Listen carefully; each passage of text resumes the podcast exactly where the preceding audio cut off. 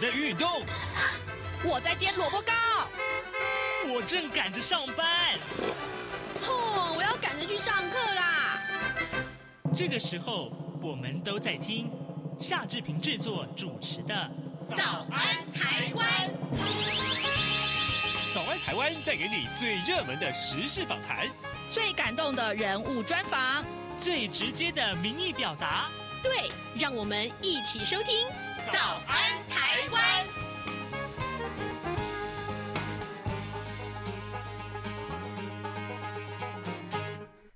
台湾！我是夏志平。今天是二零二三年的八月十号，星期四，礼拜四。我们当然是进行刘碧荣时间这个单元啊。待会儿呢，志平要为您连线，呃，东吴大学政治系刘碧荣教授。我们请刘老师在一早的节目现场时间里面为大家分析或者是剖析，哎，这个过去这几天以来最重大的国际要闻。今天我们要看一看，哎。川普好像最近又成为呃新闻的焦点了。待会儿我们会请老师呢来呃再就川普啊他被起诉这件事情呃进行一些呃这个评析。好，在跟刘老师连线之前呢，志平有一点点的时间呢，可以跟大家说一说各平面媒体上面的头版头条讯息啊。首先，我们来看到的是《中国时报》的头版头条，就是福岛的核废水排放入海在即啊，国内的这个川检测实验室却没有国际认证。川呃就是一个气字边，然后呢下面一个山川的川啊，这个字比较罕见一点。我们来看一看《中国时报》的内文。日本最快在八月底要开始排放核呃福岛的这个核废水，那么大陆跟韩国啊都强势的反弹。那么蔡英文政府承诺公开海水以及生物辐射检测的数据，但是呢，但是呢，呃，审计部的报告却揭露了部分的辐射数监测数据并没有公开在一个呃平台，这个平台叫做放射性物质海域扩散海洋资讯平台。那么负责检测的生物氚检测实验室呢，也没有申请国际认证。这是今天《中国时报》为大家所关注的话题。呃，提到了核废水入海这个事情，那么台湾啊，这个呃，昨天也有一件这件事情相关，那就是《联合报》今天头版头条为大家所罗列了，呃，台呃国民党的这个二零二四总统。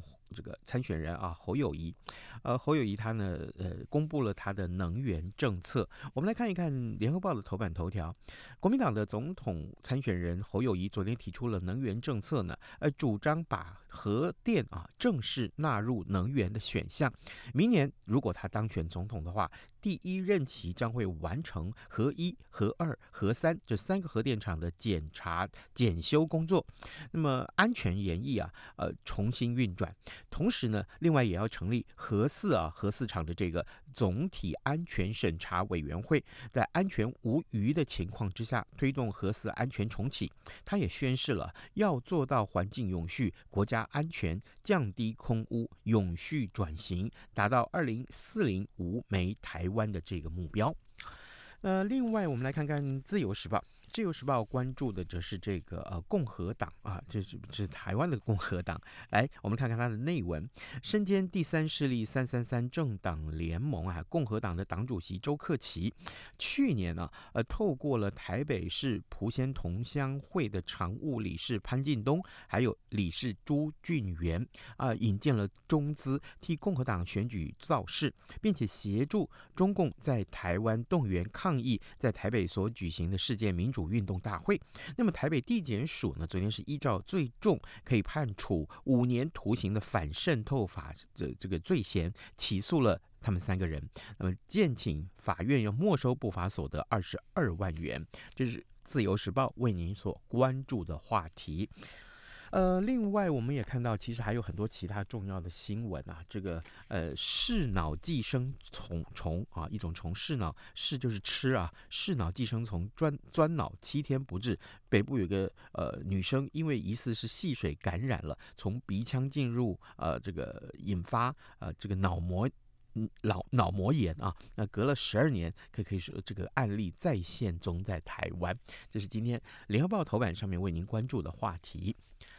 好的，呃，现在时间是早晨的七点五分了，七点零五分了啊。我们先进一段广告，广告过后马上就跟刘老师连线喽。台北二零二三第三十九届亚洲国际邮展将于二零二三年八月十一日至十五日在台北世界贸易中心展览一馆 A 区盛大展出。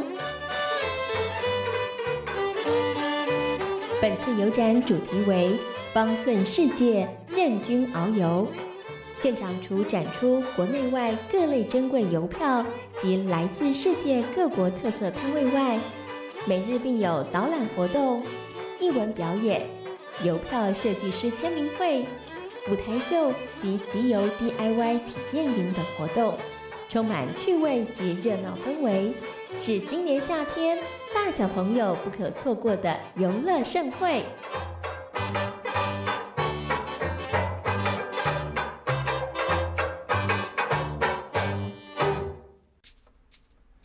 早安，台湾，你正吃着什么样的早餐？吐司加火腿蛋，咬一口，然后收听中央广播电台。早安，台湾，刘碧荣时间。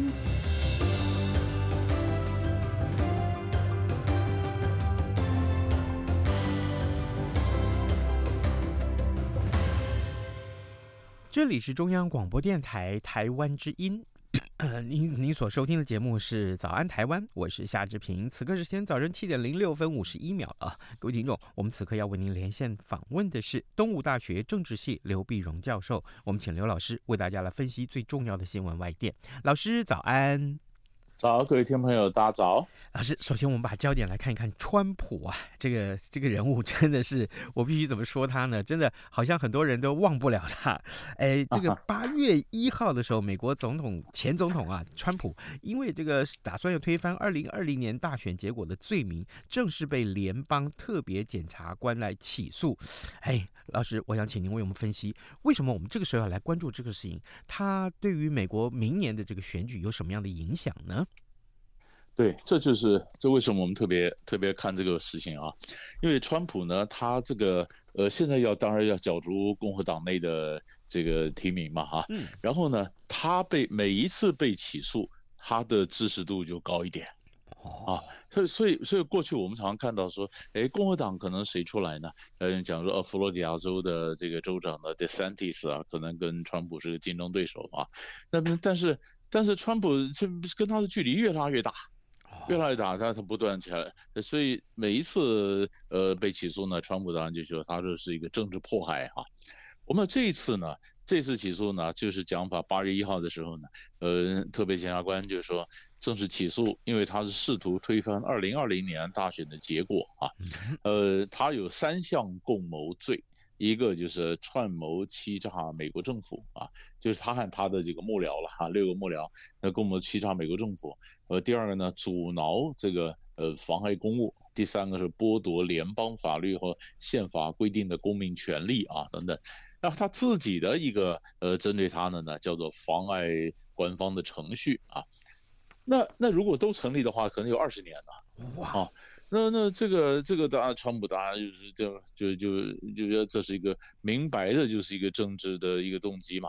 他说：“你看，你说我是当年二零二零年选举，尤其我们晓得，二零二零年选完之后呢，也一月一月六号哈、啊，那就就是他选完之后，后来呢，那一月六号发生的国会这个暴动嘛，啊，嗯，呃，这个暴动呢，结果呃，二零二呃，后来这个。调查了那么久，那川普就说：“你调查了那么久，嗯、呃，怎么到现在两年多调查下来，现在才提出来，呃，说我问题？那你明摆着就是想妨碍、想阻碍我不当选嘛，啊？然后呢，你想川普他总共呢，这是第三项指控，那么过去呢，曾经呃，因为这个。”呃，我这是文件案啊，他是不是在佛罗里达州那海湖庄园，他藏了一些机密文件嘛？啊，这个被起诉。那过去还有一个就是曼哈顿的，他不是对一个呃 A 片女郎的一个封口费啊，是不是就这个钱呢？怎么不当使用啊？什么那个也是也是被起诉，加上这次选举总共三次，三次呢？呃，但是呢，呃，根据美国媒体报道呢，这些起诉书啊，在他的这任何一项罪名都不会影响川普当选。哦啊，为什么呢？因为美国是讲说总统当选呢，呃，总统必须怎么样，但是没有包括说呃被起诉的人怎么样就不能当选。嗯啊，所以所以才有人讲说他这个是呃呃不，我我并没有阻止你当选呢、啊，因为你就算被起诉，你不会呃你还是可以继续，如果当选是继续可以当总统。嗯。那这个当然就是我们就是看了，那这个影响在在在共和党内是什么样的什么样的影响？嗯，好，那比如说呃，那么有没有人会出来作证？嗯啊，当时最想看的就是以前的副总统彭斯，啊，那么呃，彭斯呢，他这个他这个就就是本来就是一种检察官就说，川普就是强迫彭斯说你就。不接受，因为他是副总统嘛，也接又兼任参议就是参议院的这个议长。他说你就不接受这个选举的结果。嗯，啊，彭斯说我没有这个权利啊。呃，彭那个总总统说不是你有这个权利。好，那现在就是结论就是，到底川普有没有对彭斯施压？啊，那有没有想要做伪证？啊，或者怎么样？那看彭斯什么态度。彭斯本来本来就是川普的一个副总统嘛，嗯，可是现在他自己也想出来角逐党内的这个候选人啊，所以他从川普的副总统可能变成川普的政治竞争者，那变成一个竞争对手的时候啊，他的态度是怎么怎么样呢？啊，大家都很想看，呃，所以这个本来这个这，所以这整个故事很有戏剧性，所以也很值得我们持续去关注。是，老师，我想请教你，因为这个同样了，当然。台湾有二零二四啊，这个大选，那美国也是二零二四，不过他们的这个选举的时间是比较晚一点了，就是二零二四的这个这个靠近年底了。但是我想，对十一月，但是我想请教您，这个当然现在大家都在暖身了嘛，呃，照这样子来看的话，拜登他的声势，还有川普的声势，甚至于这个呃两个党啊自己党内的这个竞选，当然拜登不用讲，大概就就是呃一定会出来连任，寻求连任。可是像刚刚您所说的这么多的。这个共和党里面的政治人物，他们要角逐，呃，确定是川普了吗？这什么时候可以确定？嗯，但还没有，还没有，因为他当然还有党内初选了。对，啊，党内初选，党内初选，然后才看初选的结果。只是现在看民调，看民调出来的川普在领先了。哦，所以，所以，所以美美国人在觉得很奇怪，哎，为什么？为什么你越打压啊，然后川普越起来？那结论就是，就是基本上就是整个整个的。呃，民粹啊，或者说川普他很很晓得怎么样去拉动这个民意啊。嗯，你可以也可以看见这个精英分子跟美国草根的这个想法中间有差距 啊。呃，这这他们就我们就是喜欢川普啊，有人就是就是所所所以啊，这个美国政治似乎就是就是绕不出来，你知道，那就是选了半天，如果后来还是这个川普跟呃拜登两个在对声在对决的话，嗯，又是两又是两个老先生在那对抗。啊，所以，所以这这代这代就是就是美国一个你必须面对的一个政治现实。嗯，对，川普跟拜登要不要再度对决？我想这是大家很有兴趣的话题啊。呃，各位听众，呃，今天早上志平为您连线访问东吴大学政治系刘必荣教授，我们请刘老师呢在节目中为大家来先就啊美国前总统川普啊他被起诉这件事情来做了呃深入的分析。老师，我们来看一看，真的这个事情啊，真的讨论了两年了，近两年了。去年就开始打的这个乌克兰的这个战争，目前来看，好像这两天我们看到国际上面的新闻，好像比较少战事的描述啊，或者是进展。但是呢，有一个乌克兰和平会议，这个会议是什么样的这个呃性质？而且在什么地方举行？哪些人参与？对，这个这个是呃在。在这个八八月五五号六号的时候呢，那么在这个呃沙乌地的吉达，嗯啊，那吉达呢召开那么乌克兰的一个和平的会议，和平的会议呢有四十几个国家代表参加啊。那么这个呃值得我们注意的是，这不是一个峰会，嗯啊，那呃很多人有看台湾有些媒体呢不小心就报道，我觉得是错误的，说啊这是和平峰会，啊这它它不是峰会，它只是这目前还在交换意见、凝聚共识，也不是元首参加，嗯。啊可能是外长啊什么的参加，呃参加，然后呢呃六月份曾经在丹麦。然后，呃，这一次在沙乌地啊，那沙乌地呢？那这次特别值得重视的是什么？为什么在沙乌地？嗯，啊，那当然，你说第一个当然是沙乌地，他想扮演这个角色嘛。沙乌地这沙特啊，呃，他出来说，他他现在是现在现在国际上非常重要的情形，就是中等国家的崛起。嗯，啊，呃，很多比如像像沙乌地啦。像印尼啦、印度啦、嗯呃巴西啦、南非啦、土耳其啦啊这几个国家呢，呃都觉得很有很有使命感，也纷纷都提出来了一些呃啊解决俄乌问题的一个和平方案。啊，他他几乎都提出来，都提出来这有没有用的一回事儿，但他觉得他可以扮演这个角色啊，呃，他就稍微就说好，我来我来做庄啊，我来做头。那第二，那那大家西方也想说，哎，那这样的希望中国大陆也能参加，嗯啊，因为中国大陆呃派后来果然参加了，派了李辉嘛，就是他的这个呃调停俄乌战争的一个特使。嗯，那么六月份在哥本哈根开会的时候呢，大陆没有参加，嗯，没有参加，那就不晓得你们这些会在干什么。啊，讲到怎么重建呐、啊、什么，但是现在呢，那那李辉在想说，中国大陆在在想说，哎，我们要参加一下，参加因为各国到底对俄乌战争和平是什么意见啊？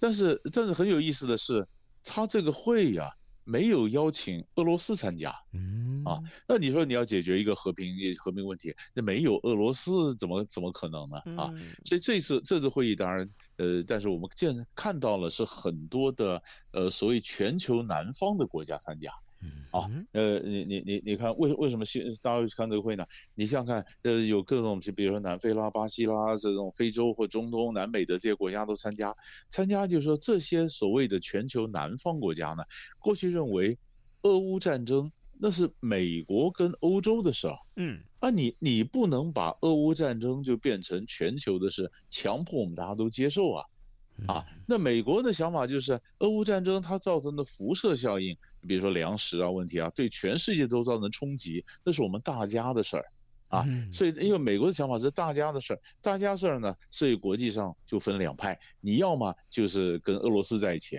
要么你就制裁俄罗斯，啊，或者谴责俄罗斯，可是这些呃全球南方的国家说。那是你的讲法，我讲法说那是你们的事儿，啊，充其量是粮食对我有点有点影响，嗯，但是那是你们的事儿，呃，那么我也不谴责，我跟俄罗斯的关系不一样啊，为什么要谴责呢？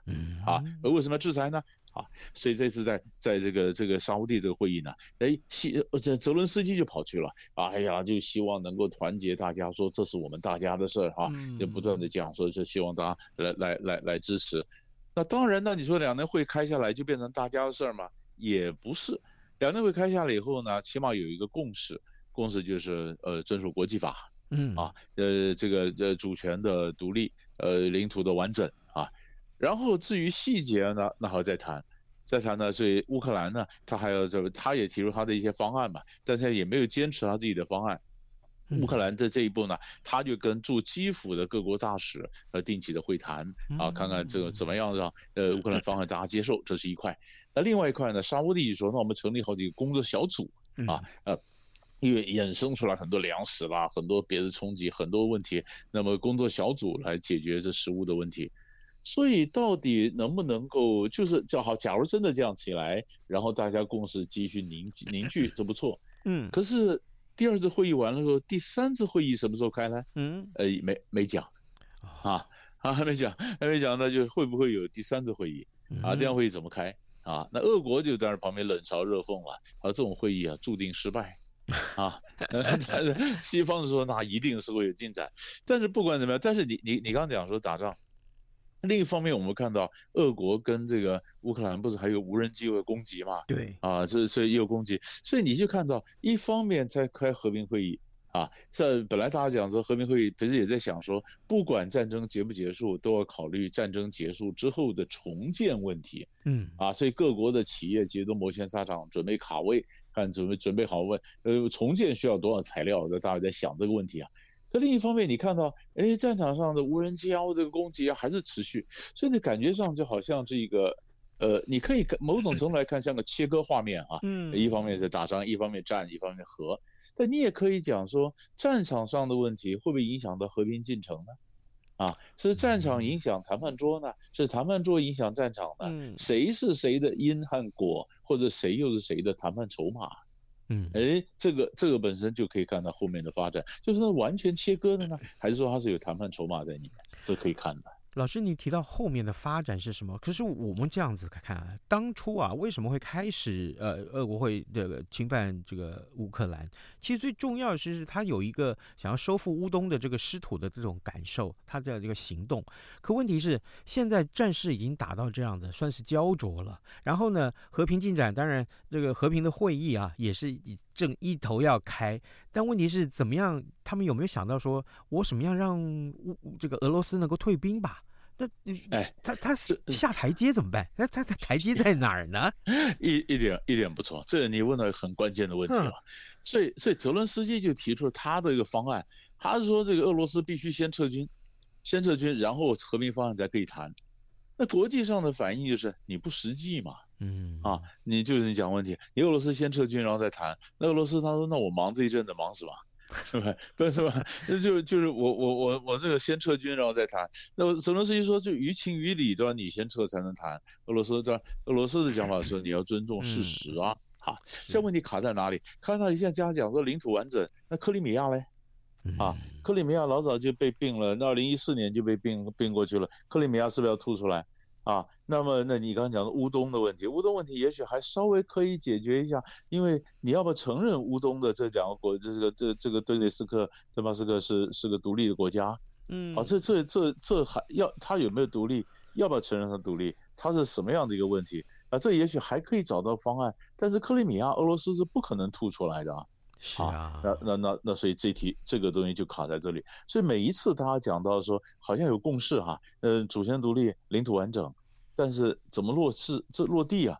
这这本身呃还有待很多外交的一些考验了。是的，好，呃，各位听众，今天我们为您连线访问的是东吴大学政治系刘碧荣教授。我们请刘老师，呃，刚刚是就这个乌克兰的和平会议啊，还有最新的这个俄乌战争的情势，我们做了。简单的分析，老师，最后我们来看看上个礼拜您跟我们谈到了尼日的政变呢、啊？呃，为什么尼日政变我们要来关注？是因为它在这个西非的地位是非常的重要啊，甚至于它的这些矿产啊、铀矿啊，其实是各国所觊觎的。那么这个礼拜尼日的政政变有什么样的后续的进展？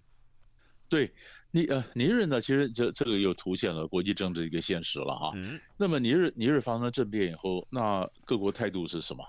啊，各个态度当然，这国包括中国大陆啦，包括什么？其实大家的态度就是希望你稳定，嗯，希望稳定。呃，就是说，就是讲的都是讲的空话了。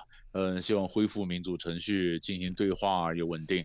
其实人家讲说，其实很多国家像中国大陆啊什么，他们也就是希望稳定，并没有说谁要当总统啊，嗯，啊，并没有说，哎，就是你张三或李四其实都没有关系啊。呃，你只要稳定这边，也不要不要让恐怖分子有滋生的温床，然后这个铀矿啊、铜的石油啊出口不要影响。尤其像中国就投资了那么多，嗯，你要是不稳定的话，那中国的投资不是血本无回吗？啊，但是更重要的，让西非国家，嗯，同样的我们讲说西非经济共同体。因为都在西非嘛，所以西非就是刚好刚好奈及利亚总统呢，呃，提努布他是带领，所以这奈及利亚总统就讲了，呃，你这个这是不民主，因为他宣誓奈及利亚就任轮值主主席时候就说不能再有政变了，因为这块地方萨赫尔地方连续有七个政变了，啊。那您是他是他的他这是第七个政变，第七个政变他上来之后说就六个嘛，他说不能再有政变了，就言犹在耳，就发生第七个政变，第政变那当然奈及利亚很没面子啊，啊他说那就那不行，他限定你一个礼拜之内啊，呃这个这个总原来的民选总统必须要复职，不然呢我除了经济制裁以外，不排除军事行动。嗯，这话讲了以后，我们上来讲了，那旁边尼日旁边的这个马利啊、布基纳法索啦，他们都是军事执政团呐。就是好啊，那如果你攻击尼日的话，那你等于攻击我们，我们三国我们必然会有反应。好了，大家就等啊，等了这个这个期限是哪一天结束呢？礼拜天呢？那礼拜天结束了，到期了，那是不是会打呢？嗯，也没有啊，也没打啊，啊不是虚张声势吗？嗯，好，那也讲了为什么不打？因为是尼日跟奈及利亚本来关系很好啊。对。同同文同种啊，嗯，他们他而且而且有一千多里的这个英里的这个希尔的边界，所以奈及利亚的国防部长就说，让我打尼日，这等于兄弟打兄弟嘛，打不下去啊。是。那过去过去奈及利亚反恐，奈及利亚内部有个很大的恐怖组织叫博科圣地，博科圣地他那地方就在尼日跟奈及利亚边界，他们双方军事情报也互相交换。啊，你说今天打怎么打呢？好，然后奈及利亚也必须表现出来说，我就算出兵尼日，我不是为前殖民宗主国这个呃法国去摇旗呐喊的，我不是去巩固法国势力去的。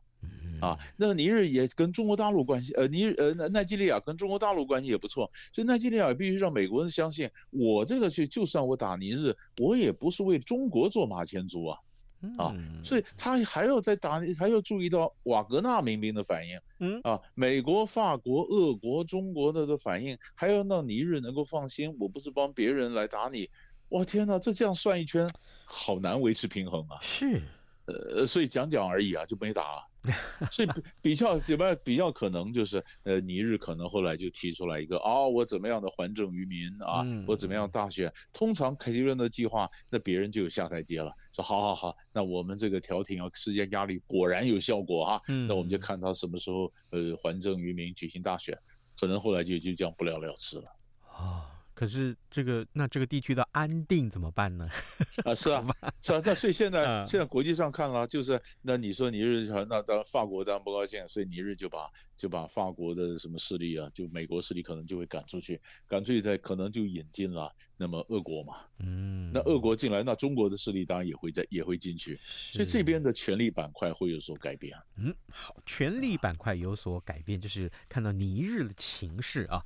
各位听众，今天早上志平为您连线访问的是东吴大学政治系刘必荣教授。我们请刘老师在节目中为大家分别就川普，美国前总统川普遭到起诉，还有就是乌克兰的情势，另外呢，还有就是尼日政变的后续，都啊、做了深入的解析。我们谢谢老师跟我们的分享，辛苦您了，老师，谢谢，谢谢，谢谢。早安，台湾。正吃着什么样的早餐？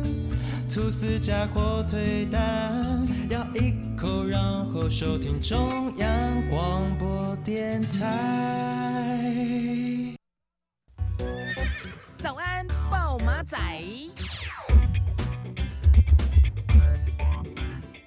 这里是中央广播电台台湾之音，您所收听的节目是《早安台湾》，我是夏志平。此刻时间早晨七点二十七分十四秒了啊！